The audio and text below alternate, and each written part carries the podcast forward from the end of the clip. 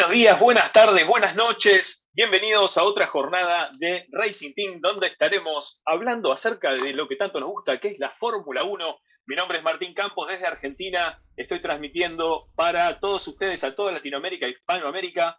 Eh, y hoy nos acompaña el señor Richard, el señor Andri León y una invitada de lujo que es Jessica Araujo. ¿Cómo andás, Jessica? Eh, te tenemos en Argentina. ¿Cómo va todo por ahí, aparte de la lluvia?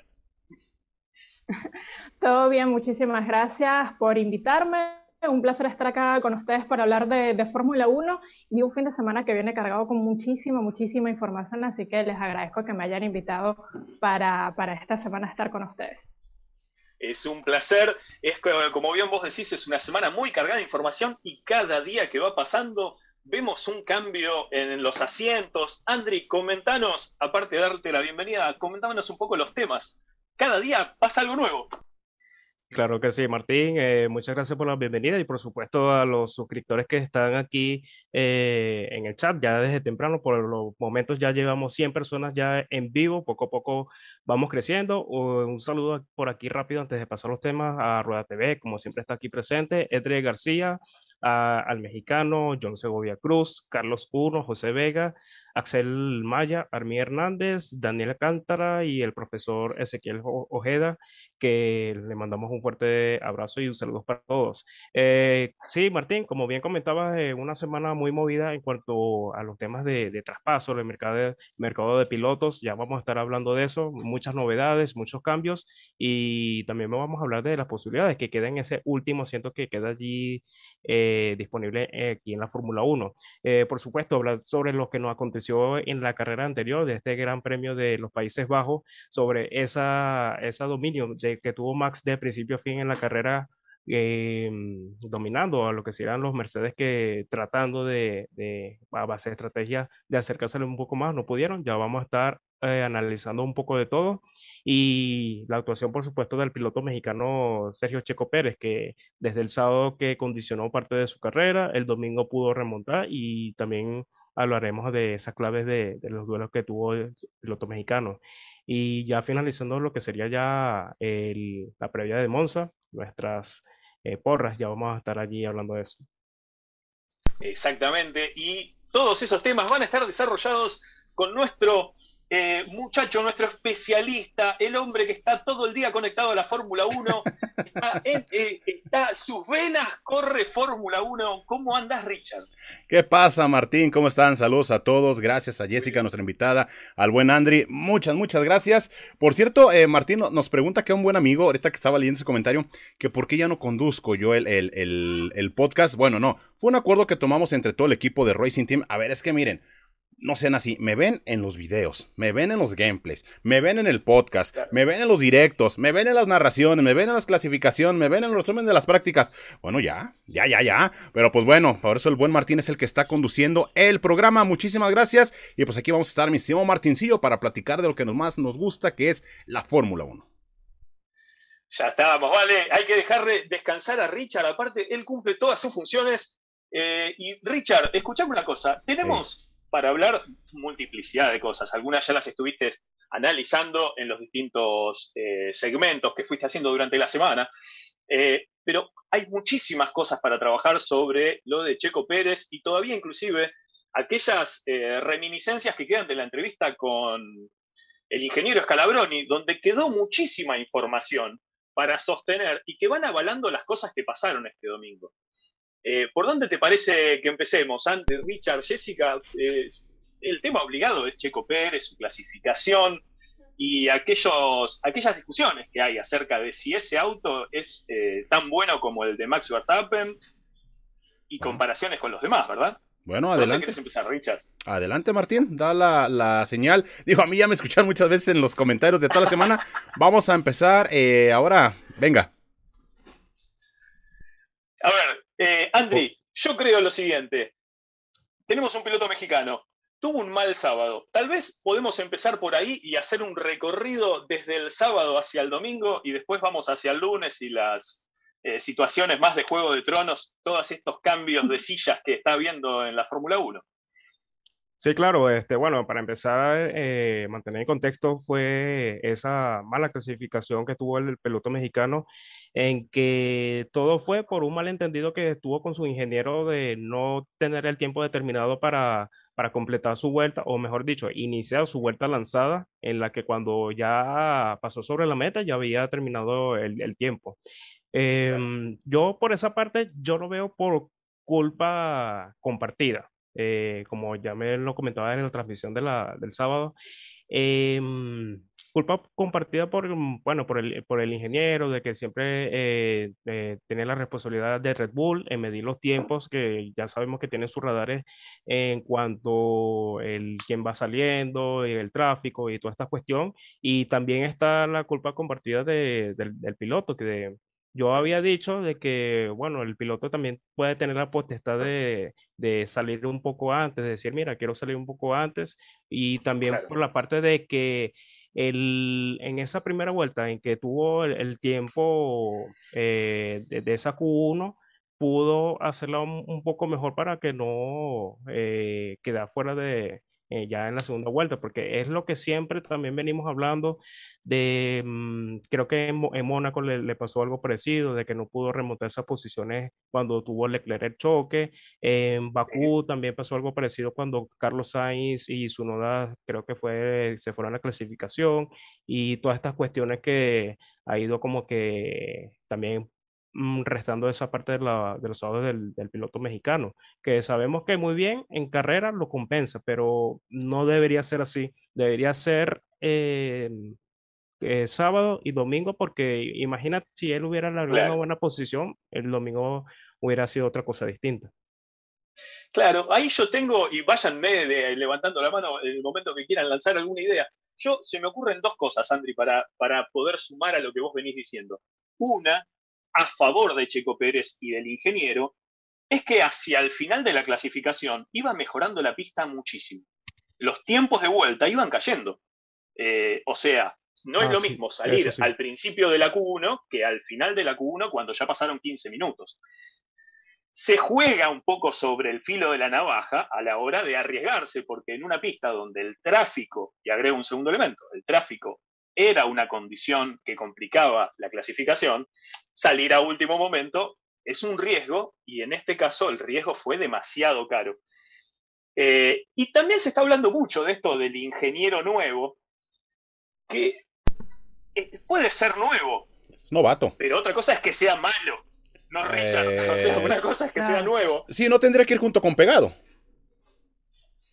¿Cómo? O sea, no tendría que ir junto con pegado. O sea, no necesariamente, como bien dices, aunque seas nuevo, no quiere decir que seas malo. ¿No? Claro. Al fin y al cabo, eh, fue una mala, mala decisión. Vaya, yo di mis, argumentos. Yo soy de la idea y lo sigo sosteniendo. Eh, no sé qué, qué opinan ustedes. De que, ok, salió tarde. Lo sacaron tarde el ingeniero. Fue un grave error. Estaba muy molesto Checo. Pero también soy de la idea de que con un Red Bull no puedes esperarte a la segunda vuelta, y menos en Q1. Tendrías que ponerte resguardo desde la primera eh, vuelta. Mira, eh, mira a Max Verstappen. Bueno, Max Verstappen está en otro nivel. Eh, pero ponlo en el ejemplo. Mira Pierre Gasly. ¿Sí? O sea, Gasly se puso resguardo desde la primera vuelta y ya no salió. O sea, el piloto francés ya no salió. Yo lo comentaba en uno de mis videos y, y vaya, yo soy de la idea de que fue culpa compartida tanto de Sergio como del ingeniero. Ni le podemos achacar todo a Checo, ni le podemos achacar todo al ingeniero. Yo creo que fue culpa compartida. Eh, no salió la clasificación. Eso lo privó a Checo de salir desde atrás y que ya estaremos analizando la carrera. Pero ese es mi modo de pensar, ¿no? Claro, las responsabilidades son compartidas. Yo, Jessica, quisiera ir hacia vos y te podría, te podría agregar dos cositas más. Una es que estuvieron hablando acerca de que en un momento le habían puesto demasiado combustible al auto de Pérez.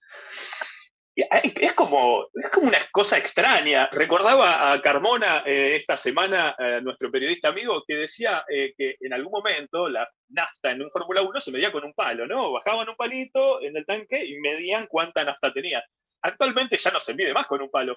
¿Cómo puede ser que le, eh, le erren a la situación de ponerle demasiado? Y otra situación que puedo agregar es, Checo generalmente tiene una deficiencia los sábados porque generalmente en las prácticas libres de los sábados y de los viernes, él prepara más el auto hacia lo que es la carrera. Y en esta oportunidad, este fin de semana, hubo dos prácticas de Checo, eh, dos intentos para hacer una vuelta rápida y después todo el resto de las tres horas de las prácticas libres estuvo más dedicado a hacer el auto para la carrera. ¿Cómo, cómo ves toda esta situación, todos estos elementos, Jessica? Bueno, yo creo que hay una serie de errores que para un equipo como Red Bull eh, quedan, como lo había, bien lo dices, eh, son, son excusas eh, con el tema del combustible y lo podríamos esperar tal vez como un equipo de Haas, pero en un equipo de Fórmula 1 tener de excusa del tema del combustible, la verdad que, que no sería algo para compensar lo, que, lo que le sucedió a Checo Pérez.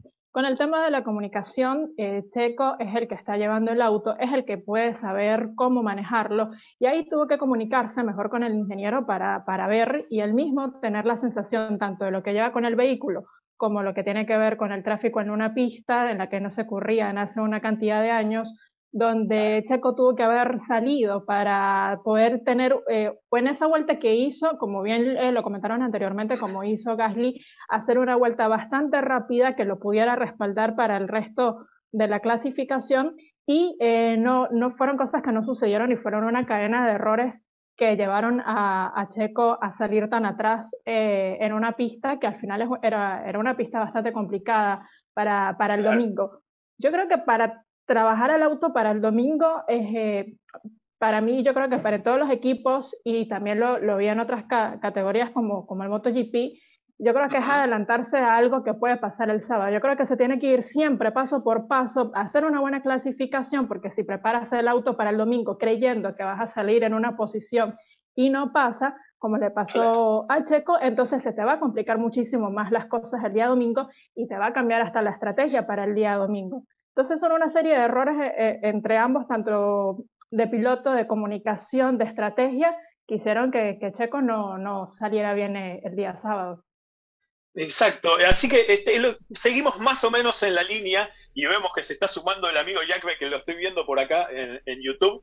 Eh, Jackbeck, venimos hablando, primero date la bienvenida, estamos hablando acerca del sábado de Checo Pérez, de esta responsabilidad compartida entre el equipo, el ingeniero, cuánta nafta le pusieron, darte la bienvenida y que nos des un pantallazo acerca de tu opinión de los sábados de Pérez y de esta, situación, ¿verdad? De Red Bull peleando por el campeonato y a la vez teniendo estos problemas de que te cargue mucha nafta. Bueno, antes que nada, buenas tardes a todos, eh, ya los habituales de Racing Team y a la señorita Jessica, que no tenía el gusto de conocerla, pero eh, bueno, pues estuve escuchando atentamente lo que comentaba y estoy de acuerdo.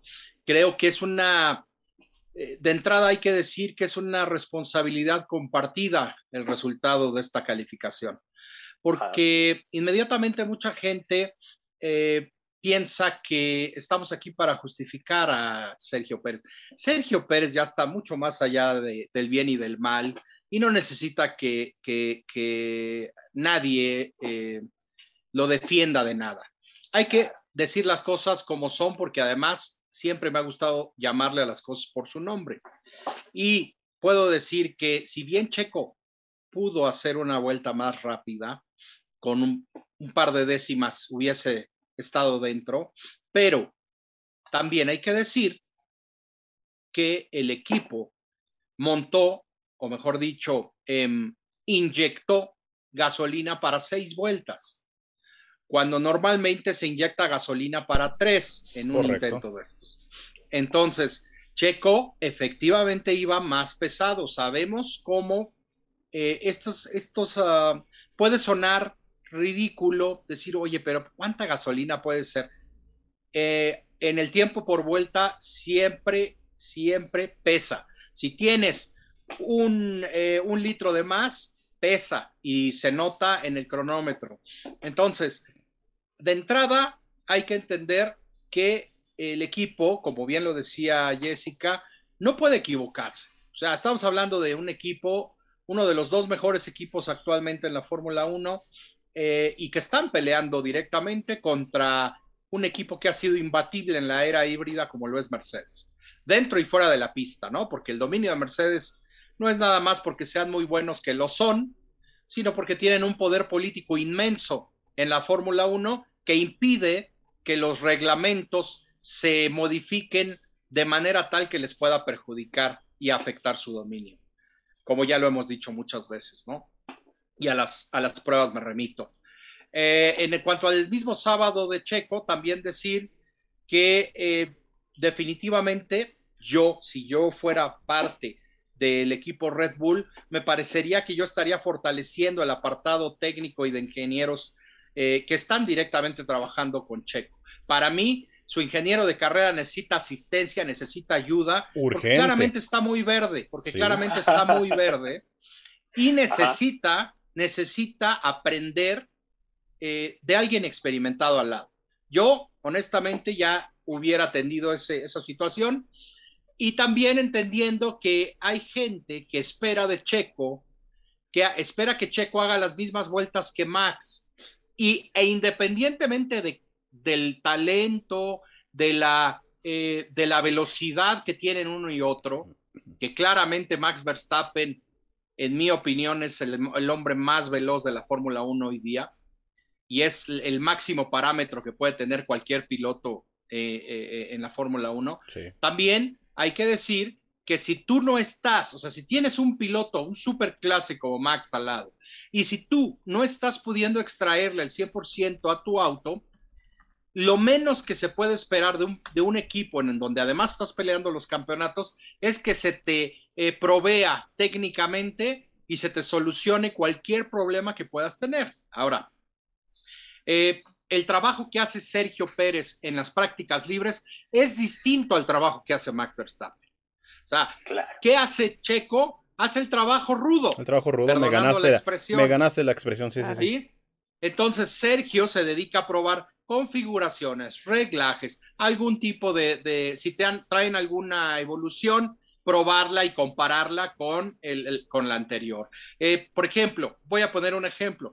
En, el, en el, la práctica 3 del sábado por la mañana, cuando Checo ya había estado trabajando todo, todo esto de los reglajes y demás el viernes, el sábado por la mañana hace solamente dos intentos con goma eh, suave en la, en la práctica 3. Uh -huh. A ver, Sergio Pérez claramente donde más problemas tiene actualmente y desde hace unas carreras para acá es en calificación.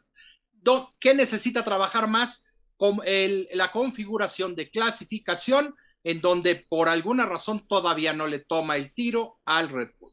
Entonces, ¿y qué hace el equipo? Pues obviamente ellos, ellos eh, se están asegurando que Checo entregue toda la data para que Max pueda eh, ser lo más veloz posible teniendo en cuenta todos los datos obtenidos. ¿Ok? Eh, y, y no, van a no van a trabajar para que Checo solucione esta situación que está enfrentando los sábados. Están trabajando primero, y como es obvio, ¿eh? Para Max. Como es obvio, a ver, porque Claro. Primero para Max, sí. y si Max necesita probar y más información sobre los neumáticos, sobre la configuración del auto o sobre algún elemento nuevo, sobre eso van a trabajar. Y si por ahí les queda tiempo, pues Checo hará alguna pruebita a una vuelta con algo, a ver si se siente más cómodo, pero eso viene después y no es, no es, no es reproche, es la realidad de las cosas. Entonces, Correcto. Checo dio dos, en la práctica tres, dos intentos de vuelta rápida en goma blanda y, se acabó. y el resto de la sesión se la pasó trabajando el compuesto medio, con ¿Sí? di diversas configuraciones y cargas. Entonces, por eso me encanta decir las cosas como son, porque si vamos a criticar, critiquemos con elementos y ¿Sí? con, con, con hechos, porque opiniones, como dicen por ahí, hay muchas, pero los hechos ahí están. Y sí, claro. eh, si vamos también, eh, insisto, no me interesa defender a nadie. Checo no necesita que nadie lo defienda, pero sí me encanta que cuando criticamos algo, tengamos todos los elementos a la mano para que entonces podamos sacar una conclusión clara. Y perdón que me super extendí con no, el tema de no, la no. calificación, pero me parece. Bienvenida. No, no, no, excelente. Bienvenida en la extensión. Yo, Richard, eh, antes de pasar allá a la parte de la remontada de Checo, cuando iba hablando el amigo Jackwek, me, me, iba eh, haciendo este listado de datos. Recibe los avances tecnológicos de Red Bull más tarde que lo hace Max Verstappen. Eh, en los días de práctica, como bien dice Jackwek, hace stints más largos y prueba los neumáticos medios o los más duros. Es decir, prueba más para la carrera, porque yo lo que sostengo es, Checo Pérez no, no, corre por el campeonato de pilotos. Checo Pérez corre por el campeonato de constructores. Y Red Bull lo que necesita es tener un auto entre los dos Mercedes para complicar a nivel estratégico, que es algo que este fin de semana Richard, Andre y Jessica no lo pudieron hacer por esta eh, clasificación que se complicó y tener que largar de tan atrás, ¿verdad? Sí, sí, sí. Eh, sí obvio. Perdón, ah, adelante, Jessica, perdón. Sí, sí, es que en la mayoría de, los equipos cuando, cuando quieren ganar un campeonato, y eso también lo, lo vemos en Mercedes, ellos van a dejar eh, que uno de sus pilotos eh, pueda dejar más atrás posible al competidor más cercano, como lo, lo hacía Bottas con, con Verstappen, eh, y ahora la idea de Red Bull es que lo haga Checo con Hamilton y con Bottas. Claro, tal cual. O sea, es la, la, famosa, la famosa función, Andri, del segundo piloto que está acompañando. Actualmente lo que vemos, Andri, es, tenemos el campeonato de pilotos por un lado, con Max Verstappen por encima, y un campeonato de constructores con Mercedes por encima. Entonces, esas modificaciones, esas, eh, esos setups que se hacen para sábado, para domingo, y esas, esas sábados desperdiciados, pueden llegar a costar muy caro, ¿verdad, Andri? Sí, sí, claro, muy caro. Este, a mí me quedó eso como que mm, de que Checo trabaja para el campeonato de constructores, pero yo creo que también está trabajando para el campeonato de pilotos, y, eh, pero no para el de sino para el de Max, y eso nos quedó sin ninguna duda a partir de, de Silverstone. O sea, la prioridad ahorita de Red Bull es el campeonato de pilotos y de constructores, porque si le hubiera dado prioridad a constructores, no estaríamos, es como decir, este, viendo todo esto lo que está pasando con, con parte del segundo piloto, porque, o sea, la, como la, la atención o, como lo que le vamos a decir, eh, está priorizando eh, para el piloto número uno. Eh, y, bueno, Checo, y, perdón, y Checo lo sabe. O sea, no creo que haya llegado Milton Keynes y le dijeron el día siguiente, ¿sabes qué? Ya tienes el contrato. No, o sea, sabe, desde que llegó, sabía. y se escucha a lo mejor feo. Sí, va a saber cuál era su trabajo. O sea, él sabía cuál iba a ser el, su labor ahí en Red Bull. Obviamente, misma situación que con Valtteri Bottas, aprovechar las circunstancias que estuviera, tipo Bakú, en el momento donde tendría que estar Sergio Pérez. Aprovechó cuando Max Verstappen abandona y la gente de Red Bull es bueno. Entonces volteamos para atrás y tenemos a nuestro segundo piloto que viene empujando, ¿no?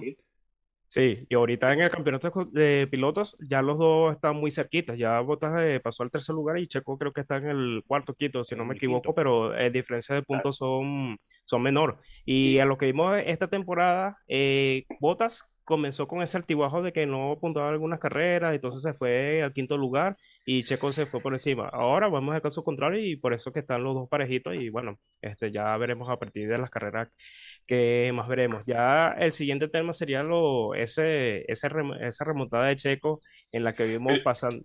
Sí, Martín. déjame una porque quiero escuchar, eh, ya que tocamos el tema segundos pilotos, me gustaría hacer un paréntesis de un minutito y escuchar la versión de Jacques López Jack ¿cómo ves esta situación donde, eh, eh, a ver, estábamos diciendo, Checo Pérez es el segundo piloto de Red Bull y nadie, es, es incómodo tener que decirte que sos el segundo piloto, pero este fin de semana se escuchó una radio que le dijo a Botas, escúchame, no estará yendo por la vuelta rápida, ¿no? Me parece que tenés que levantar un poquito del pie del acelerador porque me está sacando el punto de Hamilton.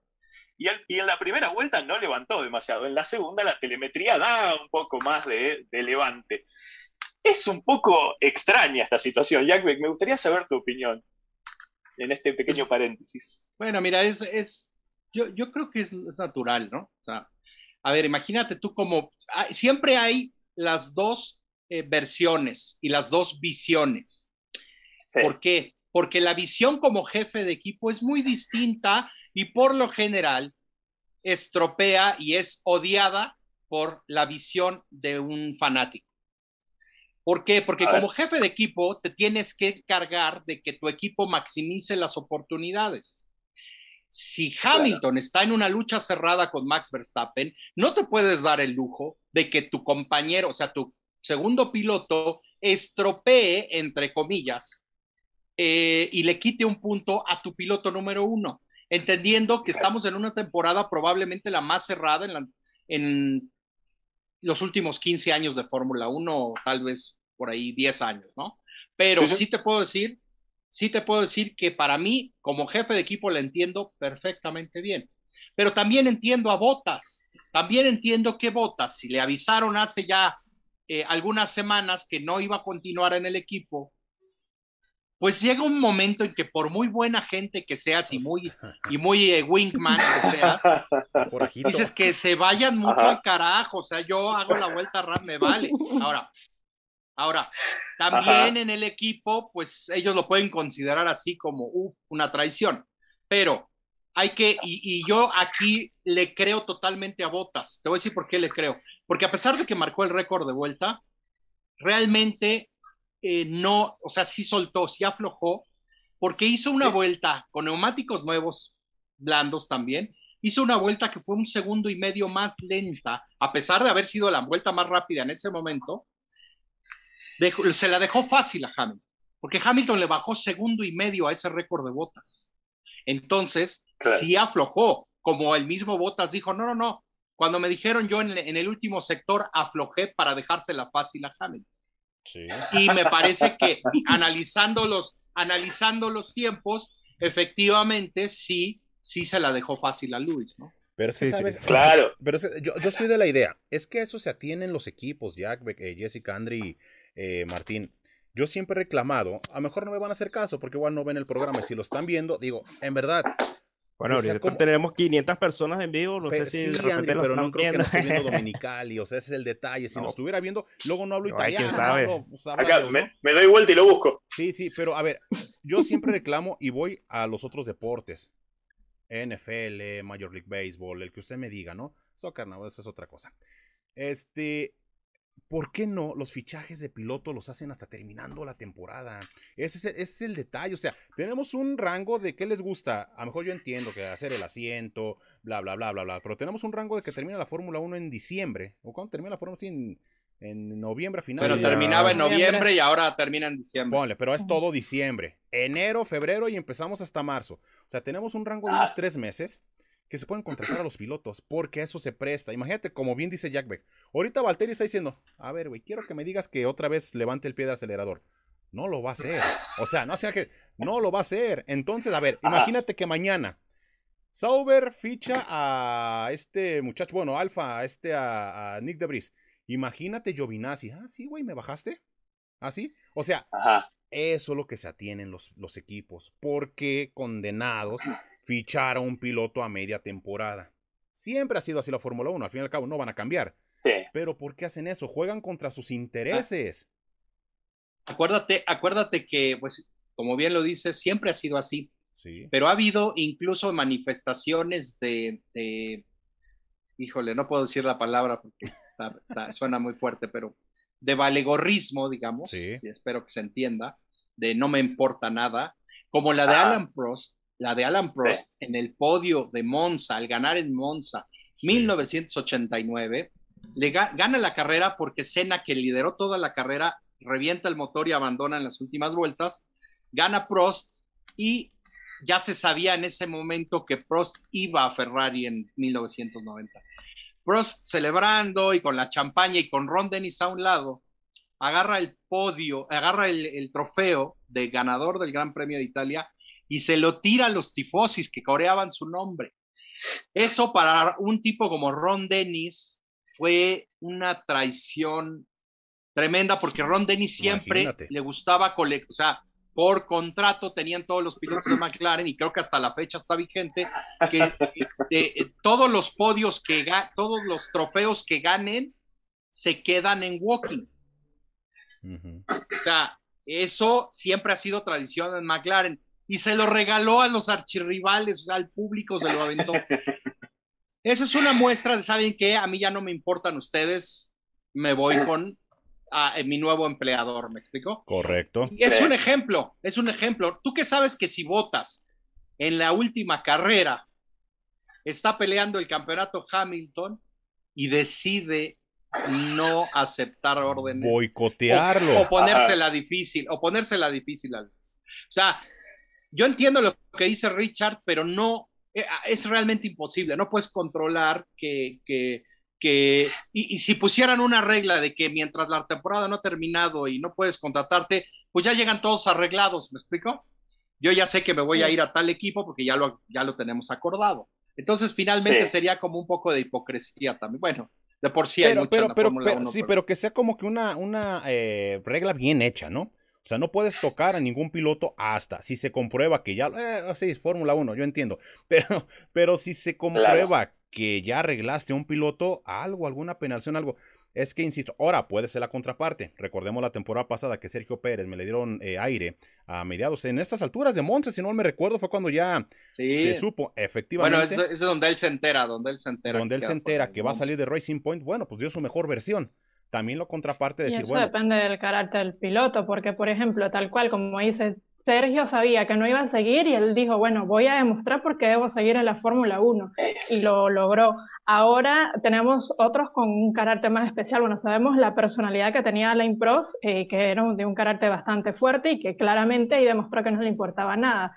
Como a Bottas, que llega a un nivel de paciencia con todo lo que ha hecho con Hamilton, que ya tiene su puesto asegurado y que ahora le dicen, levanta el acelerador para que él consiga puntos y como bien había mencionado, está muy cerca de Max y no le va a importar porque también se va a desquitar, pero es que depende también mucho de la personalidad del piloto si quiere ayudar al equipo con el que está ahora o no.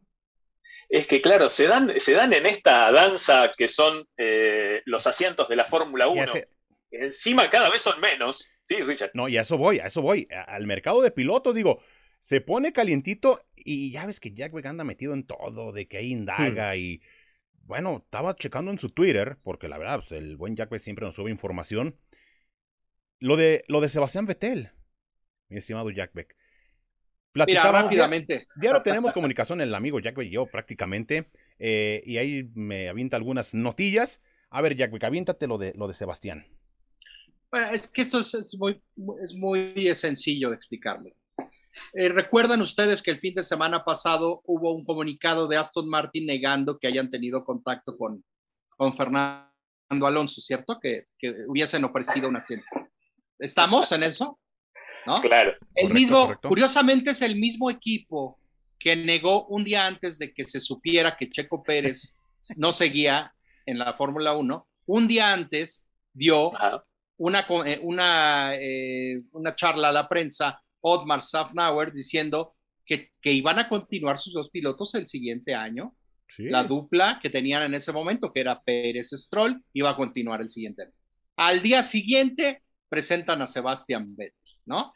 A ver, entonces, ¿qué, pasa? Que en la Fórmula 1 eh, un equipo y en una situación como Aston Martin nunca va a reconocer ni a aceptar públicamente que ha buscado a otros pilotos.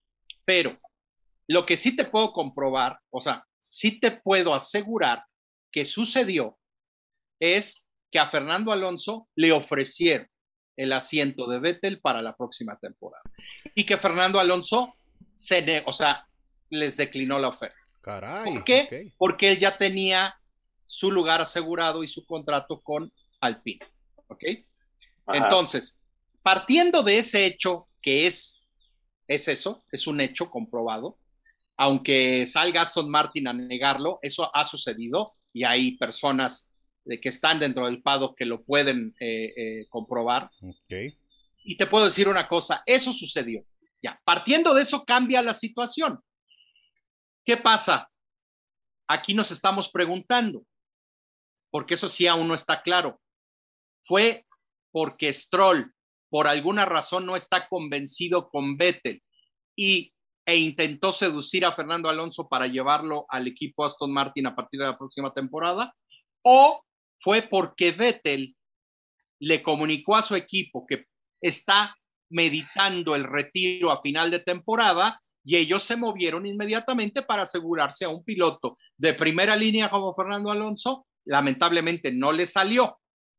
Ese tema, ese tema es el que está por, por, digamos, por aclararse. Pero de que algo está pasando en Aston Martin, algo está pasando. Entonces, no sabemos si Vettel se entera que está negociando con Alonso y entonces hay un rompimiento interno en Aston Martin y dice, ¿saben que Yo me voy a fin de año. Y háganle como quieran. Oye, voy a hacer. No lo sabemos. no lo sabemos. Voy a hacer una pregunta. No sabemos cuál es la situación actual. Ajá. pero, de que está pasando, está pasando, ¿eh? Voy a, voy a hacer una pregunta inocente y yo sé que todos me van a decir, no seas, bueno, ¿no será Betel Alonso la dupla? sí, ¿verdad? Eh, va a sacar el hijo. Sí, sí, sí. Ya sé lo que sí, no creo mira, que Mira, mira, si no le dan las actualizaciones a Betel, se las dan siempre a Stroll. No, yo, yo no entiendo cómo en las juntas directivas de Aston Martin, cómo le explicarán a, a, a todos los socios que, ¿cómo le explicas que las actualizaciones van primero a Stroll y no a Vettel, que es el líder deportivamente hablando del equipo? Pero ¿cómo te explicas también que Sebastián, porque es la misma situación que Checo, quiero suponer, sabía dónde llegaba? O sea, pero, pero tú nunca te, no, pero que la situación de Vettel es un poquito distinta por la, la calidad de piloto que es. Y está, está muy bien que sepa que, que Lance es el hijo del, del, dueño del equipo, pero Vettel es un campeón del mundo. Y eso fue una de las posiciones más eh, que más puso él para, para, entrar al equipo con el, con el tema de las actualizaciones. Claro. Ahí creo que está el punto. Su peso deportivo va a estar un poco más arriba que el del hijo del dueño del equipo es que con esos hechos, como lo dices Jessica, está ninguneando el estatus, la jerarquía de un piloto como Sebastián Vettel. Claro. Entonces, eso a un, a un cuatro veces campeón del mundo le debe de sentar muy mal. Claro. Y si él ve, sí.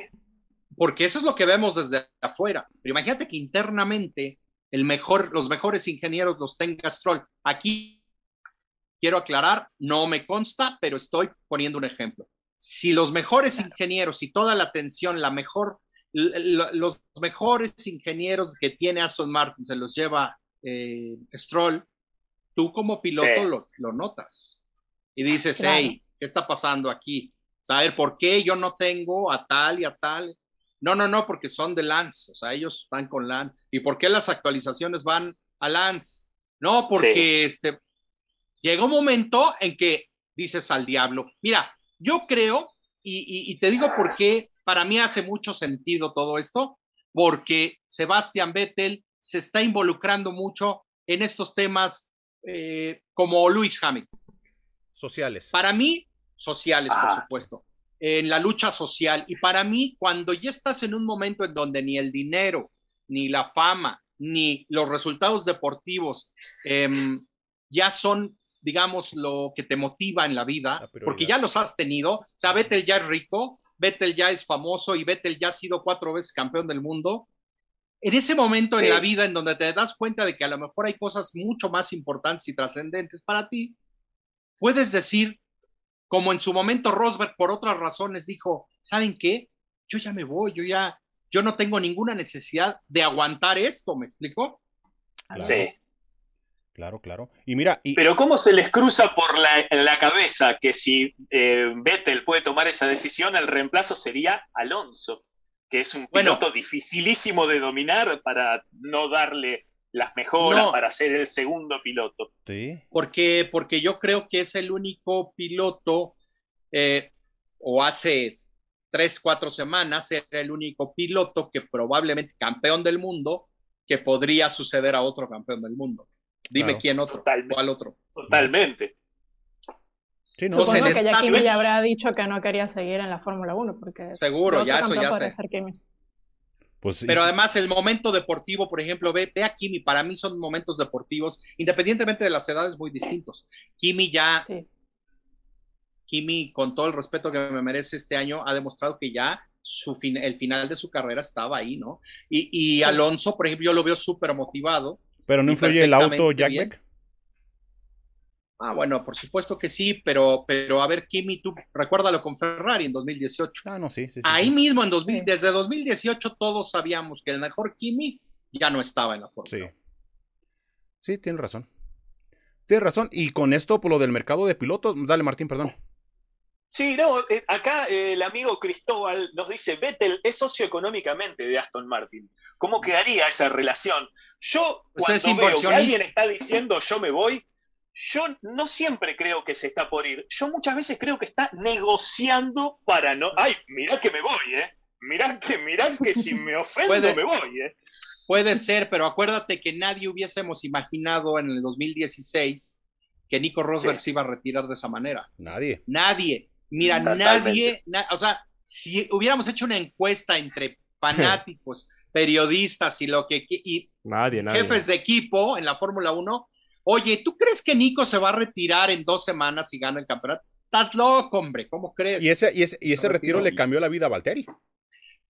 Pues sí, claro, claro. Sí, sí, sí. Claro, Pero- sí, Y a Hamilton. imaginaba. Y a Hamilton, exactamente. Incorporo algo, Richard, que queda dentro de este juego, porque actualmente nosotros estamos diciendo, bueno, se retiró Nico Rosberg, entra Valtteri Bottas, entra Valtteri Bottas que venía siendo el héroe de Williams, haciendo algunas, ahí eh, sumando algunos puntos, en una época donde Williams todavía podía hasta hacer podios y cuarto todo. lugar en Williams, cuarto lugar en el campeonato de pilotos con Tenía Williams, masa, Por eso. delante de Massa.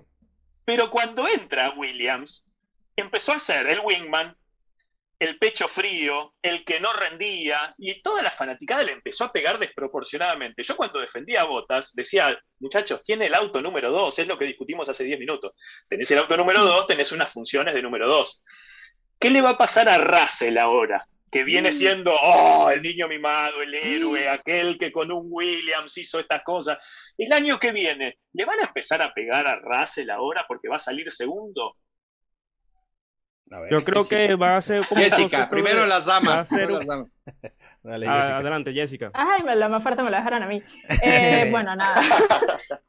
Te tiraron un va- compromiso, me parece, más No, que no, una no, no, casi nada que pueda hacer Rosa en la próxima temporada. Bueno, eh, a ver, yo creo que todavía estamos viendo un nivel de Hamilton bastante arriba. eh, y, y bueno, yo creo que Russell por el momento va a seguir siendo ese piloto joven que va a terminar de atrapar el carisma de la gente dentro de la Fórmula 1 y sobre todo por el equipo Mercedes, que se va a volver, digamos, la cara visible, simpática, que a lo mejor mucho con botas no la vieron, que por ahí por, por cierto carácter, carácter de Hamilton no, no termina algunos de, de cuadrar, que tiene como un destello y que, oh, qué bien que Hamilton tal cosa, pero después sale con otra cosa que no cae muy bien. Bueno, primero como que generar e- ese tipo de sensación dentro de la Fórmula 1 en un equipo como Mercedes, como que generar simpatía. Ahora, el tema de que lo que haga eh, Russell con Mercedes, ya bien lo vimos la temporada pasada, eh, yo creo que a, a cada piloto que, que ingresa en cada equipo van a conocer cuáles son sus funciones, tienen que saber cuáles van a ser las ambiciones con Hamilton para la próxima temporada o saber si Mercedes se va a querer abocar a tener un piloto campeón tan joven como Russell. Entonces ahí es donde Mercedes luego va a tener que fijar cuáles van a ser sus prioridades. Mantener a Hamilton siguiendo batiendo récords o ya empezar a dejar a que Russell vaya construyendo su camino y tener un piloto bastante joven dentro de la Fórmula 1. Excelente. Correcto. Más o, Andri, menos, más o menos pensaba algo así de que, o sea, es que están esas dos alternativas que, bueno, por los momentos está muy difícil de, de concretar. Eh, claro, ya sabemos que eh, podríamos, podría ser los últimos años de, de Hamilton, creo que renovó hasta el 2023, eh, cual, eh, la última 2022 y renovación. 2023. Ah, exacto. Eh, sí, podría ser ese proceso de crecimiento, proceso de desarrollo que va a ser como una especie de esponja de, claro, eh, para adecua- adecuarse a lo que es el auto, a a pesar de que ella lo conoce. Eh, sí, va a ser eh, más que todo ese desarrollo, construir, como dice Jessica, ese camino para, para ser el, el próximo campeón del mundo. Ya, ya eso, la- las habilidades que tiene bajo Mercedes, ya eso lo vimos en la carrera pasada de, de Sakir en la que, en la que estuvo liderando ma- mayor parte del tiempo, este, tuvo unas luchas eh, allí con Botas que, que lo relegó totalmente de, de esas posiciones y, y bueno, es, es más que todo eso, es construir ese camino ya en vista de, de los próximos años. Ya en los, en los primeros años va a ser como ese proceso de aprendizaje, este, ayudar a Hamilton con lo más que pueda eh, y ya después ya se titularía. acá el amigo Pavel nos está diciendo que eh, está llegando Russell a sustituir a Hamilton y no a Bottas. Es que Richard, por eso, yo a mí me desarrollo. parece, me parece que tiene su fundamento, pero me parece un montón. ¿Vos, Richard, Yo, cómo lo ves? yo, yo ahí le va. Yo coincido, coincido con lo que dicen eh, plenamente, pero también he escuchado mucho sobre que ahora sí Hamilton se las va a ver negras, que ahora sí Hamilton va a sufrir. Bueno, a ver, Ajá. nos podrá caer bien, mal, eso ya es cuestión de cada quien, pero Hamilton tiene algo que demostrar a estas alturas de su carrera deportiva. O sea, campeón del mundo, ha vencido a, Rosberg, aunque también lo venció, venció a todos los compañeros de equipo donde, donde, donde ha estado. No tiene nada que demostrar para mi gusto Hamilton, ¿sí? De que obviamente sí creo que Russell es mejor piloto que Bottas, sí, es lo que también creo. Que le va a poner o que le va a hacer la vida más complicada en Mercedes, sí. Yo siento que Mercedes la temporada que entra, y a lo mejor me la estoy jugando, siento que por la experiencia, por conocer el entorno del equipo, por todo lo que tú quieras, creo que Hamilton va a terminar superando a Russell la temporada que entra. Más allá vamos a ver. Más allá vamos a ver qué es lo que sucede. No, pero yo creo que te digo, Hamilton no tiene nada que demostrar. O sea, Hamilton, al fin y al cabo, mañana puede decir que se retira y quién le va a reclamar algo. O sea, es mi sentir. Al fin y al cabo, sí, también siento que va a llegar a, relevar a, aunque está la otra parte de lo de Lando Norris, que por cierto lo de Norris, ahorita nos vamos a meter en ese tema porque anda medio gandalla el de Norris, ¿eh? Este, bueno, ese es el medio, pero medio, pero sí siento que llega, pero para sustituir a Hamilton, precisamente. Ajá, yo acá estoy viendo, antes de pasarte la palabra, Yagüe, eh, estoy viendo para hacer un recuento las parejas, o sea, los pilotos con los que estuvo eh, compartiendo equipo el estimado eh, Luis. Estuvo un año en el 2007 con Alonso. Alonso. Dos años con Kovalainen, 2008-2009. Tres años con Baton, 2010, 2011, 2012. Cuatro años con Nico, 2013, 14, 15 y 16, donde Nico sale campeón. Y con Valtteri estuvo cinco años. Eh, los cinco años salió campeón Lewis Hamilton. Sería difícil, Jacques, yo no sé cómo lo ves, yo para mí sería difícil que contraten a Russell para disponer y poner dos autos iguales el año que viene que compitan. Hace un rato estábamos diciendo, lo llamaron a, a, a Botas y le dijeron, suspende tu vuelta rápida. O sea, ¿no le van a decir lo mismo a Russell Jackbeck? Eh, yo pienso que todo depende de la, del primer semestre del año.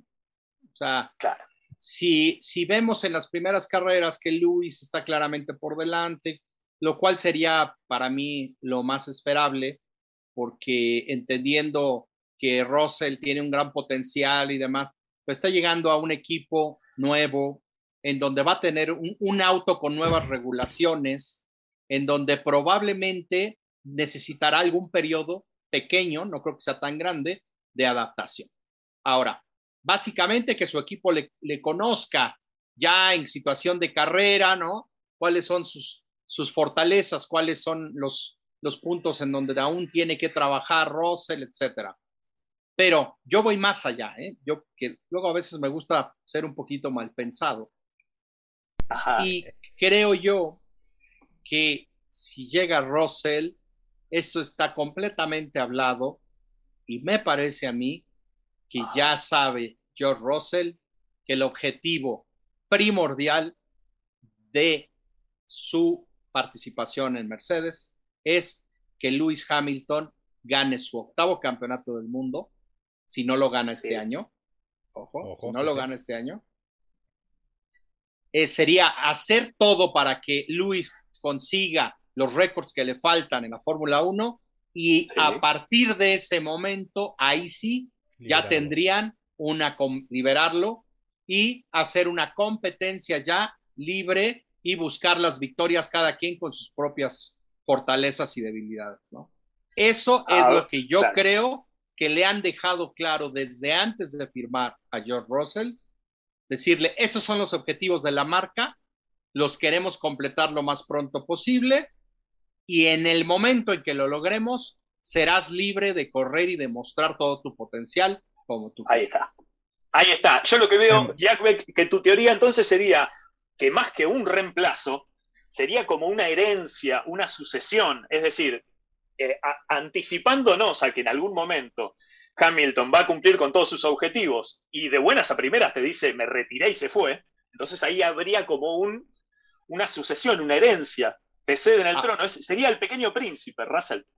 Claro, pero incluso yo lo veo con el mismo Hamilton eh, en pista todavía. Me explico. Si gana este ah, campeonato, si gana este campeonato, eh, Hamilton a final de año, entonces esa cláusula, digamos, eh, ya no tendría efecto.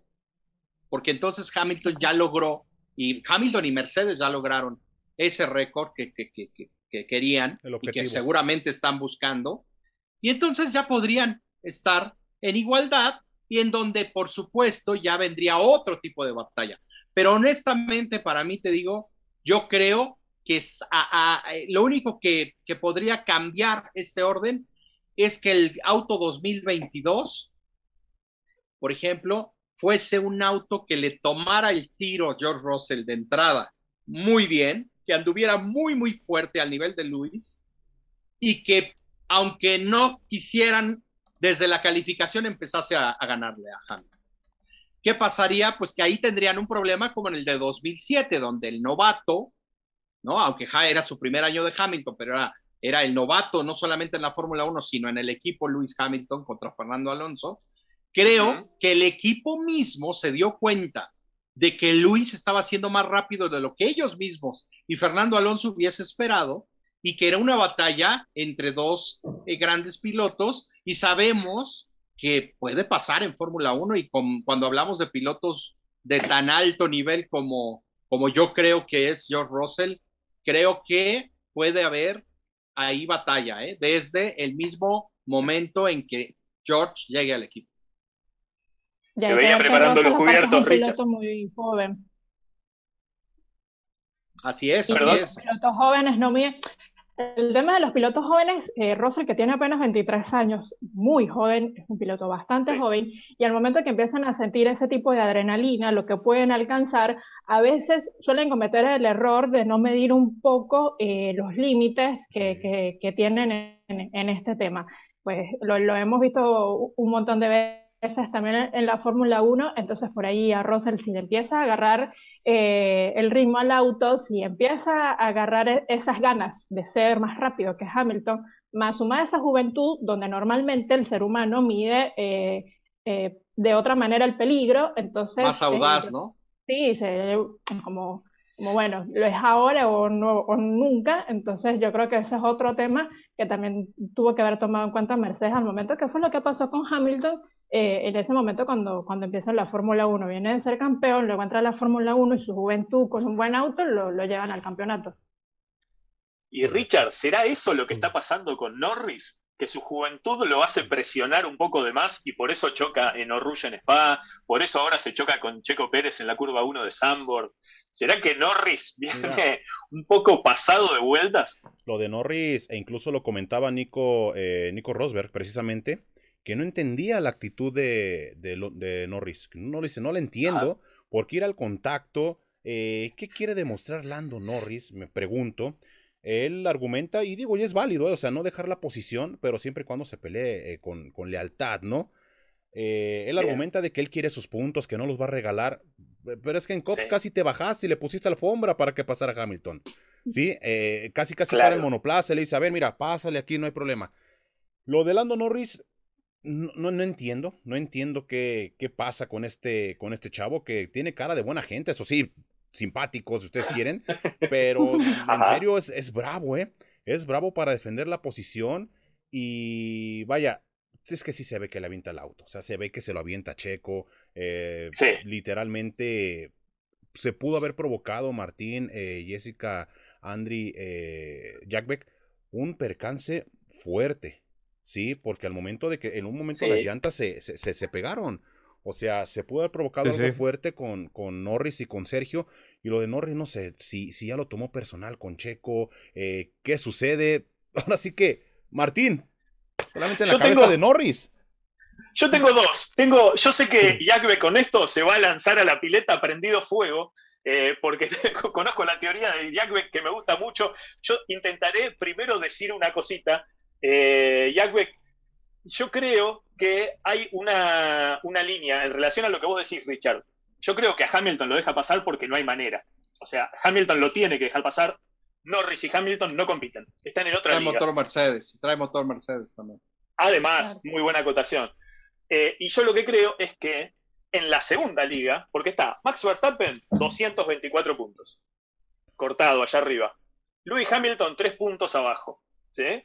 Y después la segunda liga la están jugando Botas, Norris y Pérez, que están ahí entre los 10 y los 15 puntos. Entonces, cuando Norris ve el auto de Botas y el auto de Checo Pérez, le debe subir un poco la presión sanguínea. O sea, no es lo mismo que venga Hamilton. O sea, como, diciendo, como diciendo, Hamilton no, es mi pelea. Claro. Claro, tal cual. Sí. no es su competidor más cercano. O incluso también el mismo Verstappen, si lo ve, seguramente lo deja pasar a decir, no, Martín. No, no. No, deja pasar a Mercedes. No, no, no, no. O sea, este, si la lucha no es directamente con Hamilton, eh, o sea, tampoco la lucha tampoco es con Verstappen. Eh, la lucha directamente es con Bottas y, Checo. Mm, quiero ver si deja pasar a Y puede sumar ahí a Leclerc o a Sainz también. Pero mm, bueno, con Bottas yo recuerdo que en Austria lo dejó pasar. Cuando a Checo en las primeras 10 vueltas se le hizo la, vida imposible. Ah, eh, ahí se juega el tema del motor, como bien dice Jack. Exactamente. Pues claro, hay, una, es una tabla de doble entrada, ya que esto. Por un lado está el puntaje y quién es competencia mía, y por otro lado están las responsabilidades de tener un motor y de que no le puedo hacer la vida imposible a Bota, ¿verdad? Claramente Norris está soñando con terminar en el tercer lugar o cuarto del Mundial de Pilotos. Eso es indudable. Pero lo que también me parece que es claro es que eh, hay, hay línea, hay línea que le ha tirado Mercedes al mismo Lando Norris de eh, no, no inmiscuirse en, en, algunas peleas, como bien dices, con, con los líderes, no tiene sentido. Pero eh, obviamente él está buscando pues rascarle o quitarle la mayor cantidad de puntos posible en todas las oportunidades, tanto a Checo Pérez como a Valtteri Bottas. Eso me queda claro. Pero lo que no me queda claro es el nivel de agresividad de Norris. Ahí es ese punto en particular, porque yo te entiendo, cuando has visto que Lando Norris pelee de esa manera, como lo hace con Checo, con un Leclerc o con o con un mismo Valtteri Bottas, entendiendo que es Mercedes y que hay una relación de, proveedor de motores. La agresividad máxima es con Pérez, no es con ningún otro. Entonces, entonces, este, volvemos a lo mismo cuando, cuando te pones de bien pensado, dices, a ver, encontrémosle la razón a este punto. Russell, Albon, Leclerc y este, a ver qué me falta, Russell, Albon, Leclerc y Norris, los cuatro, son cercanos desde que competían en el karting. Son, eran competidores, pero eran un clan que se llevaba muy bien. Clan, por llamarlo de alguna manera, un grupo, de amigos que se llevaban muy bien. Imagínate qué padre logro que ya te llevabas muy bien cuando competías por Europa en el karting y de repente ah, todos van ascendiendo en, las, en sus carreras y, van llegando a Fórmula 3, a Fórmula 2 y ta, ta, ta, ta, y de repente los cuatro están en Fórmula 1. O sea, qué logro, ¿no? Qué logro de un grupo de niños que desde el karting se llevan muy bien, son amigos. Pero de pronto, a Alex Albon llega un mendigo mexicano, hijo de. y le quita el asiento en Red Bull. Sí. Entonces, perdón, pero aunque digan que no, claro que importa y claro, claro que influye. Les empieza a pegar, sí. Tres pilotos, Russell, Leclerc y Norris, pierden a su amigo, además de una manera que para ellos debió de haber sido muy injusta. Y la molestia como amigo es, oye, qué injusto que traten a mi amigo de esa manera. Yo estoy convencido, ¿eh? Convencido, porque pasa, así sea Fórmula 1, pasa. Que por ahí era una cena en donde los cuatro estaban reconfortando a Alex. No te preocupes, Alex, las veces que me cruce con ese güey, le voy a hacer la vida imposible. Leclerc Norris y Russell. Ah, porque Leclerc, Leclerc. ¿Con quién tuvo incidentes eh, eh, Checo Pérez en Austria? Leclerc y Norris. ¡Ay! Sí, sí, sí, sí, sí. Russell, ¿por qué anda atrás, pues? ¿Qué noticia? Russell ¿Qué mismo que cuando lo lapie. Claro, claro, si Checo, cuando Checo mejore, va a eliminar mucho de esos, este, de esos riesgos, porque va a estar adelante siempre. Me hizo pensar Pero- en algo. Pero me eh, queda claro, el día de hoy, ¿cómo serán de cercanos? ¿Cómo serán de cercanos que el día de hoy, cuando se anuncia que Alex Sí. Albon regresa a la Fórmula 1, el señor Lando Norris pone el qué, el, el, el clan, o el no sé qué puso, algo así, Está de vuelta. regreso. Sí, Está de volvieron vuelta. a colocar una foto juntos. Y, aquí- y exacto. Y nada más faltaba Leclerc en la foto, ¿no? Pero ahí están, ahí están. Y me dicen que eso no es posible porque es Fórmula 1. Por supuesto que es posible. Oye, de ese- y de por ese- supuesto que pasa. ¿De ese clan no era Gasly? En el Digo, por ya todo lo que declara también. No, no, no, Gasly siempre ha sido un poco más, Más aislado. tranquilo. Sí, sí, sí. Sí, pero, pero, no, o sea, sí, también es de, de los que se llevan bien y todo, pero los más cercanos han sido estos cuatro. Ok. Pues. Entonces, Andri, te veía, verá que estaba Andri, tenía el tenedor en la mano y quería tirar una que dijo, me, esto me hizo recordar. por cierto, ¿A qué, buena, dónde ibas, Andri? qué bonita playera trae Andri, ¿eh? Ah, sí. Elegante, sí, sí. Venga. enviada por parte de regalo de Racing a cual agradezco, es bastante buena, la verdad. Eh, no, no, sobre que comentaba Richard de que no, eh, Rosa no le pelea a ellos porque está atrás, pero vete para el año que viene cuando ya tenga el, el Mercedes. Ahí sí, uff, eso va a estar. no, no, por eso Checo tiene que estar a, a tope, a tope de lo más pronto posible, porque si este año tiene al clan ahí este, conspirando en su contra, el próximo año los va a tener ahí. Albon, po- ponle tú que no, pero a, a Russell y a Leclerc y a, y a Norris, ahí van a estar en, en, en- en el- en la mezcla, ¿ves? Sí, tiene razón. Y pues y bueno, eso le puedo sumar un toque Claro. que es el auto, tiene el motor Mercedes Norris y va con Checo que tiene un Red Bull. También puede sumar eso de, de, Claro. de estorbar un poco a Red Bull mientras pueda. Todo, Yo creo todo que todos suma, ¿no? los temas, todos los temas que fuimos tocando, sea el de los asientos, sea el de los choques, sea el de los roces, sea el de los enconos personales, radican, y sobre todo el de los contratos, esto de que los contratos se terminan a mitad de año y no al final, radican en que la Fórmula 1 es un deporte que tiene dos vehículos por equipo. Y que actualmente, al haber solo tres motoristas encima, Mercedes-Benz tiene, corríjanme si no me estoy equivocando, tiene ocho autos. pero, pero con. Entonces ya, es- ya están llegando a, a situaciones casi ridículas Pero- donde se puede eh, eh, Y ojo que está el planificar rumor- cómo va a salir la carrera. pero, pero- Y ojo que está el rumor de que Alfa Romeo está posiblemente pensando en cambiar esa motorización a Mercedes. Imagínate, la mitad de la parrilla con motor Mercedes. entonces Yo- el ingreso de Alexander Albon a Yo- Williams. Yo la verdad, la verdad no creo eso de que estén cambiando. Te voy a decir por qué no lo creo. Porque a- a- Alfa Romeo, yo sé que tiene un contrato a largo plazo con Ferrari, Ferrari. que termina como, obviamente, como su proveedor de motores hasta 2025 con, con, Sa- con el grupo Sauber. Por eso pongo en tela de juicio eso de que, que mencionan que estarían buscando la motorización de Mercedes. No lo creo. Sí, Además, está. necesitarían reglamentariamente que algún equipo abandone Mercedes Exacto. para Sí, sí. porque No, no pueden y- tener más de y- ocho y autos, porque ya digo, será- ya lo tocamos en otro, en otro, en otro video, ya para meternos a la previa de, de Monza rápidamente. También se está corriendo muy fuerte el rumor de que Michael Andretti para el 2023 se hace del equipo Sauber o de Alfa Romeo. Vamos a ver si es cierto, pero todo parece de que sí Michael Andretti puede ingresar a la Fórmula 1. Que será espectacular ver a Andretti en la Fórmula 1. ¿eh? Sería espectacular. eh, una sangre nueva, otra, otro visionario. Digo, la familia Andretti en Estados Unidos es motor puro. Desde el abuelo, el hijo y el, el nieto. Digo, son pura, pura, eh, puro automovilismo. Ojalá, ojalá que se llegue a dar. Y ya para meternos en la previa, Martín, rapidillo, en lo de Monza, a ver. El ¿Qué es de los A ver, no, no antes de que entremos ¿Qué- al qué? tema, permítame Ah, saludar cierto, saluda a la rápidamente a la gente que, que no la hemos saludado en el día de hoy, excepto en el principio del- del- de la transmisión.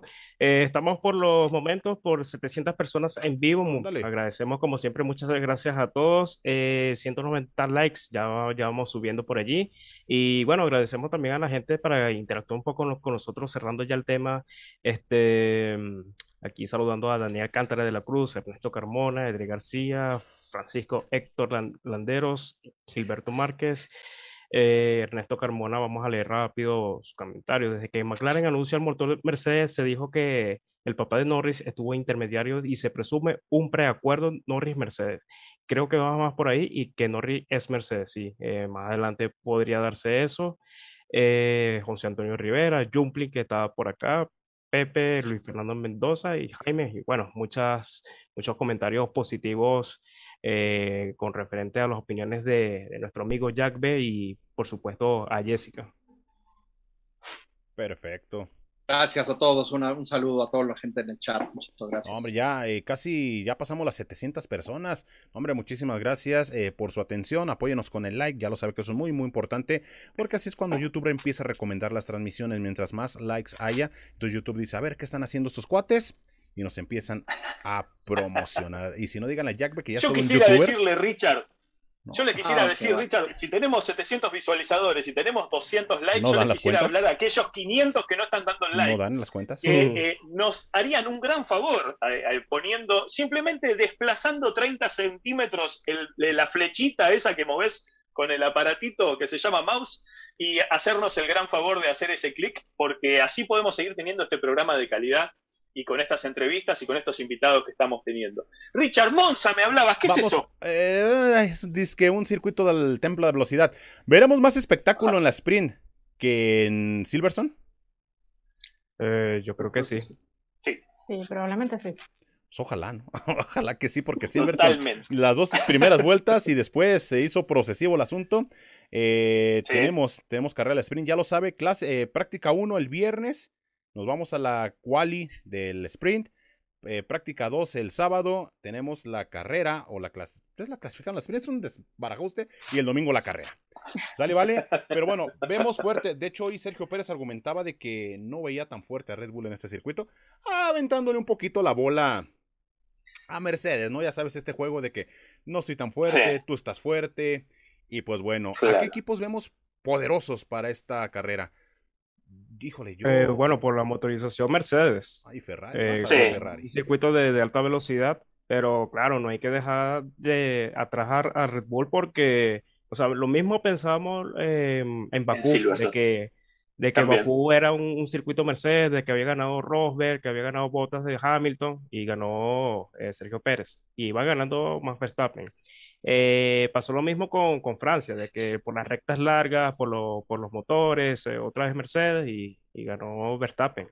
Este, eh, puede ser que podamos ver una sorpresa o, o, va a estar todavía Mercedes comandando por ahí esa parte de, de esas altas velocidades. Allí veremos. Pues sí. Martín. Ajá. y Ferrari se escuchó en un momento y yo dije, no, muchacho, a ver, ni yo que tengo la fábrica de Ferrari atrás puedo decir que Ferrari. En Monza siempre vamos a escuchar a Ferrari, pero más allá, una cosa es decir que, que Ferrari va a ser local en Monza, a, lo que puede hacer dentro de la carrera son, son dos cosas totalmente distintas. Sabemos la realidad de Ferrari, pero el dominio es de Red Bull y de Mercedes. El color lo va a dar los tifosi de Ferrari, pero el, el poderío es de Mercedes y Red Bull. No descartemos a McLaren también, que puede ser un cohete ahí. Puede ser, por el puro motor Mercedes puede andar fuerte McLaren, Jack Beck. Yo creo indudablemente que los favoritos máximos son Mercedes.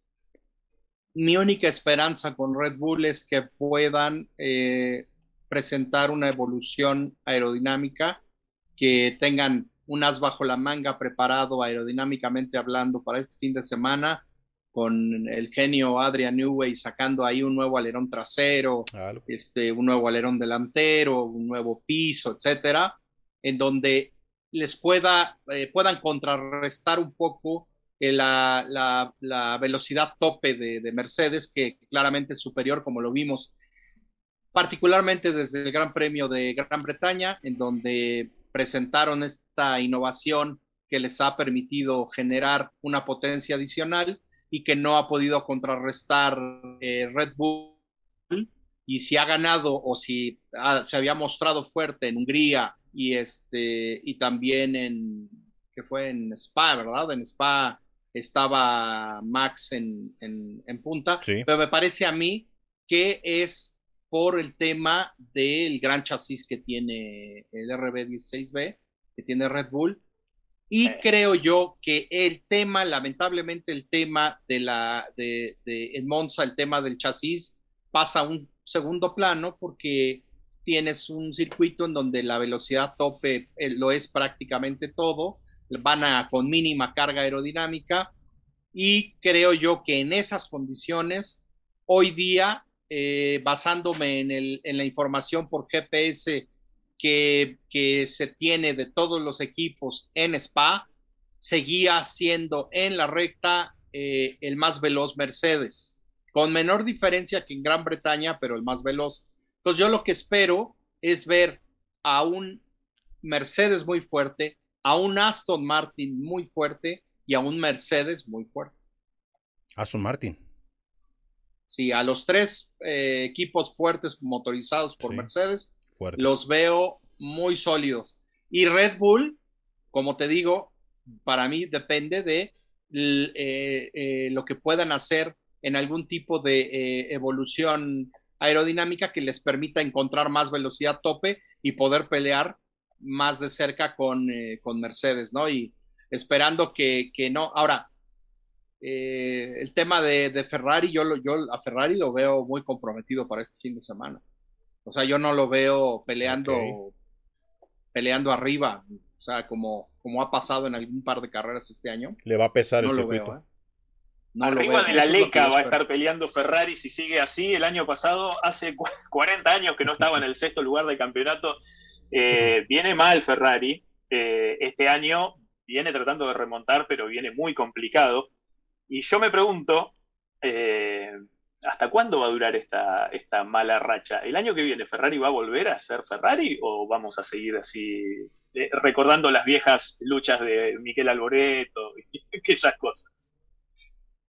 Yo creo que está, en un, está ante una temporada crucial y creo que el motor que está preparando Ferrari, la nueva unidad de potencia o la unidad de potencia mejorada, porque no puede ser nueva, será evolucionada, para, el próxima, para la próxima temporada, creo yo que les permitirá estar mucho más cerca y que al menos veamos algo como lo que vimos en 2019, donde Ferrari eventualmente podía pelear arriba, ¿no? No digo que vayan a ser campeones ni mucho menos, no lo creo, vamos, sería una sorpresa para mí, Correcto. pero yo sí creo que los tres equipos más fuertes de 2022 seguirán siendo o serán, porque bueno, no lo fueron el año pasado, pero serán, eh, en el orden que ustedes quieran, Mercedes, Red Bull y Ferrari.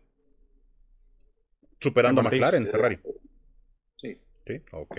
Andri. Eh, no, solamente quería eh, aquí apoyarme con el comentario del amigo Monchoso aquí que nos comenta, si hay temperaturas altas en Monza, va a sufrir Ferrari con las gomas. Y yo estuve revisando hoy en la en lo que es la predicción del clima de este fin de semana, va a estar, eh, sí, va a estar eh, totalmente seco el circuito para este fin de semana con 29 grados. Altas. ¿Cómo? 29 grados. Sí, sí, va a estar con temperaturas altas. Y eso lo vimos este fin de semana también con la degradación de los neumáticos de Sainz, que todavía sufre con eso, que ah, en las vueltas finales se vio superado por Fernando Alonso. Y, y un par de vueltas más hubiera, se le hubiera, bueno, se le acercó Checo además. Pero me parece a mí que también influyó más por el compuesto duro, ¿no? Llevaba compuesto duro Sainz y es el compuesto que me parece que no le sentó porque no tenían información, no lo pudieron probar prácticamente. Es, es verdad eso. Es que Ferrari es el efecto mariposa, no le anda el motor, le tienen que sacar ala y cuando le tienen que sacar ala no calienta los neumáticos o anda deslizando y haciendo frenadas eternas. Correcto. pues, pobre Sainz tiene que manejar el tractor eh, colorado. Ya, tienen, ya tienen su pluma y lápiz, digo, pues ya para meternos a la porra, que yo la tiene la semana pasada, me la jugué, dije que Checo iba a remontar, es más, yo dije que iba a clasificar en 16, fíjense nada más cómo, cómo andamos ahí con las predicciones de, Checo. Alguien la acertó, eh, por aquí la tengo. Seguramente yo. Pero bueno, mientras André nos, nos comunica, a ver quién fue. fue? Ándale, el Espiro. Sí, pues el Sí, el Espiro fue el, único que dijo que la pole era para Max, ganaba Max, Hamilton, Bottas completaba ese podio. Pero dile al Espiro que no vale hacerlas después de la carrera. eh, no, pues, eh, ¿cómo pues? A ver, vamos a empezar, ya lo sabe. Vamos, ya sé que hay carrera al sprint, pero vamos a suponer que es un fin de semana normal y ordinario. ¿Vale? Ya lo saben, pole position, primero, segundo, tercero y cuarto lugar en la carrera. Empezamos contigo, Jessica. La pole position se la estaría dando. No, pero recuerde que hay, eh, perdón, eh, sprint. ¿Te fijas que no me escuchó? Sí. Ah, no, perdón. ¿Te fijas que no me escuchó? Ah, dale, dale, dale. Perdón, perdón, perdón, Jessica. No, está bien, está bien. La pole entonces, para, ¿la pole sería la del viernes o la del sábado? No, la, la del sábado, digamos que normal, que es clasificación, eh, que es día No, normal. este, eh, sería la pole del viernes, quién gana el sábado y el podio del domingo. Ya me hizo más bolas, Andri. No, mareé. no, nomás la pole del sábado. Quien gane la sprint. Quien Ah, gane la bueno. sprint Ok. del sábado y primero, ter- segundo y tercero y cuarto de la carrera el domingo. Ajá. Bueno, perfecto. Entonces, eh, empiezo con el sábado. Le daría el primer lugar a Hamilton. Ujú. Para el día domingo, eh, yo le estaría dando también el, el triunfo a Hamilton. De segundo lugar, le voy a dar el beneficio a Verstappen, que va a seguir pujando para, para estar lo más arriba posible y cerca de Hamilton. Y el tercer lugar a Valtteri Bottas. Ok. Correcto. Jack B. Mira, yo creo, digo, y para hacerlo distinto, porque en Motorlat, este, como no me dejaban opciones de algo distinto, dije Red Bull 1-2, pero pues fue como para hacer algo distinto. Pero así, siendo totalmente analítico, eh, yo definitivamente creo que va a ser Mercedes la pole con Hamilton el día sábado para ganar la sprint race. Y creo que el domingo va a repetir con victoria. Segundo va a ser Max Verstappen y tercero Bottas. ¿Y el cuarto? Pérez. Checo. Va. ¿Quién sigue, Andri? Martín. Vamos con entonces, pole del sábado. Eh, el señor Max Verstappen, Ándale. que se le viene dando, tiene siete, siete, ocho tiene este año. Eh, o sea, estoy, estoy haciendo estadística, ¿eh? Eh, Victoria, Max Verstappen, que también, ¿cuántas victorias tiene? Impresionante. Segundo, Hamilton, tiene un misil. Tercero, Bottas, que hay que ver si no le hace la vuelta rápida, si le cruza el auto, si no lo choca Hamilton. No, pero es, que así uno. pero es que así como está, eso que comentas, pues ya está bota, ya lo podemos poner hasta peligroso para el primer lugar. Totalmente, Sí, totalmente. Venga. Y si no, volvamos a lo mismo. No pongan dos autos del mismo color corriendo. Hagan un auto por escudería y se solucionan todos los problemas de la Fórmula 1.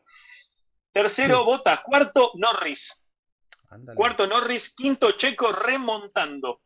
O sea, va a clasificar mal. Otra vez. Ya lo condenó Martín de una vez. O sea, Martín, ya lo Estadística, a ver. condenaste, Martín.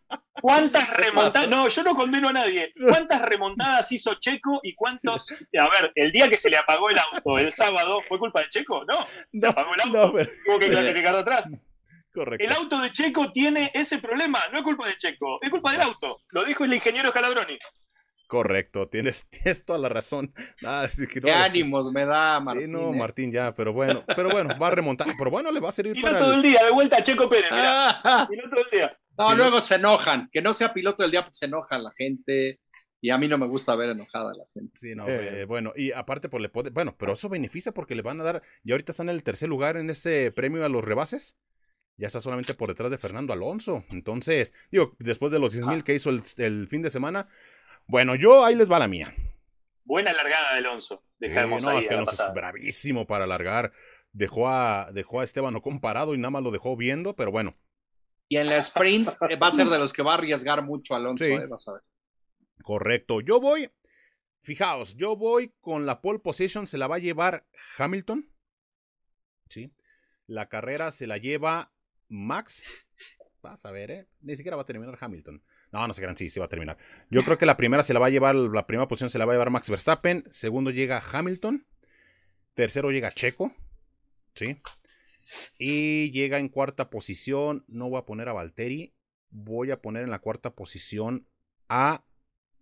Voy a hacer algo diferente. Voy a poner a Richardo. En la cuarta posición. No es por jugar algo diferente. Lo vamos a dejar. A Daniel Richardo. Es que en si haces la apuesta, paga quíntuple, no paga doble, Richardo. Fíjate, exactamente, pero bueno, ya es que ya Martín nos dice para abajo. El premio a final de temporada, el premio a final de temporada es un viaje a un gran premio en Europa, ¿no? Este, Richard. De la quiniela de ¿eh? no, no escuché, perdón. ¿Cuál es el premio al final de la temporada? Lo vi, que, lo vi que dudó, lo vi que dudó. ¿eh? Es que creo que se cortó la transmisión. Ah, vamos a decir cuál es el ganador en, esta, en estos días. Pero bueno, pero igualmente, pues va ganando yo. ¿O no, Andri?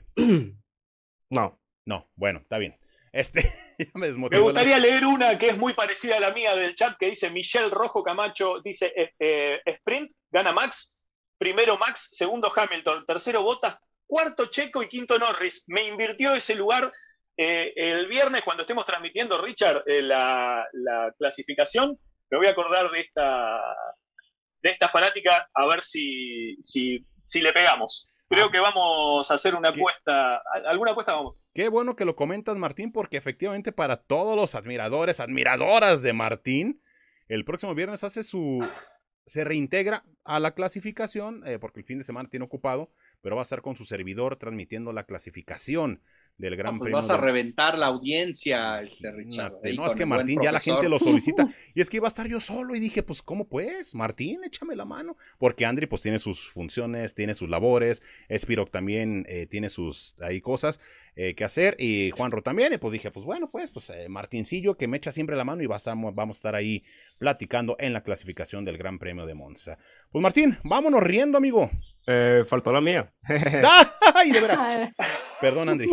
Perdóname. No, vale, tranquilo. Eh, bueno, ya antes de pedir por acá saludos a la gente que nos ve desde Australia. Aquí el amigo Iván, eh, desde Tamaulipas, por aquí nos, nos saludaron también. saludos desde Oaxaca, aquí a Casio. aquí mucha gente desde Chicago, de Martín Morales, el que le enviamos un gran abrazo y un gran saludo. bueno, eh, la mía va a ser. Eh, a esta sí me la, me la, voy a jugar bien. El, ah, entonces estabas cotorreando.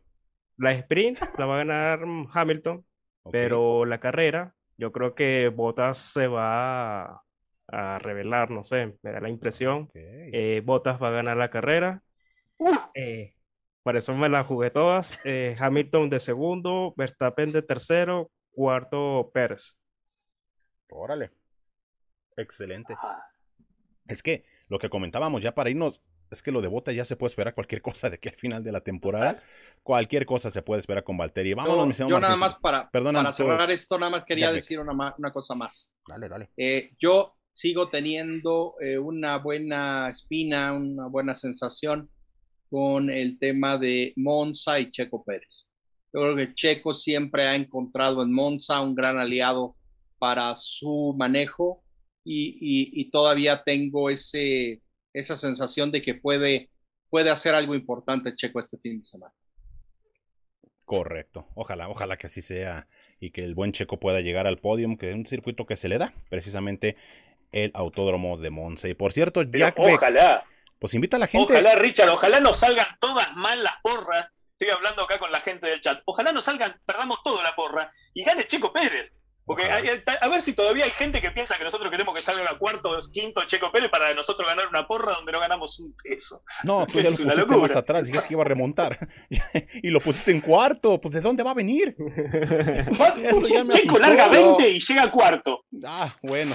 Yo, yo pienso que, puede hacer algo bueno y ojalá, ojalá tengamos buena, mandemos buena vibra para que pueda por fin conjuntar todo el fin de semana y que, y que salga un fin de semana completo, ¿no? Recuerden que hay que renovar motores y Monza es un circuito para hacer adelantamientos donde yo puedo hacer un cambio de motor y penalizar y salir de atrás. Correcto, tienes toda la razón. Jack Beck, eh, antes de, irnos, eh, invítanos a tu canal, amigo, que ya vimos que viene en crecimiento. Pero a ver, invítanos ahí a, verte en tu canal de YouTube. Muchas gracias, Richard. Estamos en, eh, busquen, por favor, Jack Beck López como mi nombre en YouTube. Ahí estamos en nuestro canal. Eh, eh, somos novatones todavía, apenas llevamos cuatro o cinco meses de, estar subiendo contenido. Y bueno, pues la verdad estoy muy contento de interactuar con todos y, y de ir descubriendo cómo funciona esto del YouTube, que para mí, y lo habíamos comentado, Richard, para mí era algo que, no me, no, jamás hubiese imaginado que, lo iba a hacer. Pues la realidad es que me ha gustado mucho cómo se maneja YouTube y además creo que, eh, creo que es una plataforma maravillosa y me encantaría que, se den una vuelta y vean el contenido que estamos haciendo con mucho cariño. Perfecto. Nada más contéstame sí o no. ¿Ya resolviste eso o no? Ya. ya. Eh, eh, vientos, vientos, me, me late. Eh, pues ahora sí, Martín, vamos a despedir a nuestra invitada vamos a ir despidiéndonos y a Jessica, primero agradecerte por tu participación. También eh, decirle a todos, Jessica es especialista en Fórmula 1 y en MotoGP. Por favor, si querés compartir tus redes sociales para que todos podamos seguir eh, tu trayectoria y tus comentarios. Yo soy un ávido seguidor de MotoGP, eh, así que me, gustaría incursionar también por el camino de las apuestas en esos caminos, en esas trayectorias. Muy bien, porque viene el Gran Premio de Aragón y, ese es otro campeonato que está bastante, bastante fuerte allí con, con, Fabio Quartararo en el primer lugar. Pero si me das cuerda, aquí te voy a seguir una hora más, así que lo voy a... Dale, les quiero dar las gracias a ustedes por la invitación. La verdad me encantó hablar de Fórmula 1 con ustedes. Así que bueno, muchas gracias. Me encantó acompañarlos y bueno, mis redes sociales, tanto en Instagram como en Twitter, es arroba Jessica Araujo G, y bueno, ahí subo contenido de tanto de MotoGP como de, de Fórmula 1, y bueno, estaremos esperando, Martín, eh, qué va a suceder con el Gran Premio de Argentina de MotoGP que, que todavía no han confirmado su cancelación o su realización. Esperemos, esperemos que se pueda realizar. Andri, Richard, eh, y Jessica, esto ha sido todo por hoy. Hemos llegado al final de Racing Team. Eh, mandarles un abrazo a todos. Nos estaremos viendo el viernes para la transmisión eh, en Monza para saber si nos va a ir bien con la porra y si les va a ir bien a todos los equipos. Richard, ¿tenés alguna del estribo? ¿Tenés alguna para el final? Oh, rápidamente. Eh, si no me equivoco, es 11 de la mañana, hora del centro de México. La clasificación y una de, la, una de la tarde, hora de Argentina. Es correcto, ¿verdad? Ya. Creo que sí. Estoy buscando el horario. Para que la gente nos esté ubicando. 13 horas hora de la Argentina, así que estaría siendo 11 de México. Correcto. Y 12 de Venezuela. Sí. Correcto. Efectivamente, entonces nos vamos a conectar unos 10 minutos antes de la clasificación el buen Martín, su servidor, para estarle llevando todas las incidencias de, eh, de la quali, del Gran Premio, bueno, para la carrera sprint. ¿Sale? Ahora sí, Martincillo, muchísimas, muchísimas gracias. Mandarle un abrazo a todos, decirle que vamos a extrañar a Kimi Raikkonen que no va a participar de esta carrera justo en Monza, eh, así que eh, estaremos todos tristes, pero nos veremos el viernes en la transmisión. Les mando un abrazo, saludos a todos. Bye bye.